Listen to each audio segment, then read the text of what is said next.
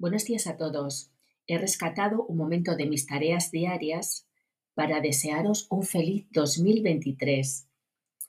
Em, la verdad que hemos pasado un año bastante complicado, en mi caso ha sido muy estresante y para toda la humanidad estamos viviendo un tiempo complicado.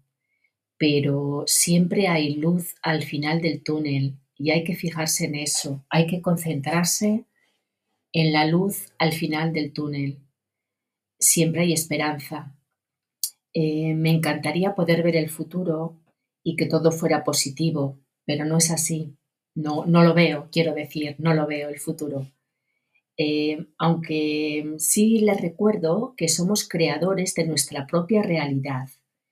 Y lo que sí podemos hacer es imaginar, eh, bueno, colocarnos en la línea de tiempo más amorosa, luminosa y perfecta para que todos podamos ser felices y tengamos todo lo que necesitamos.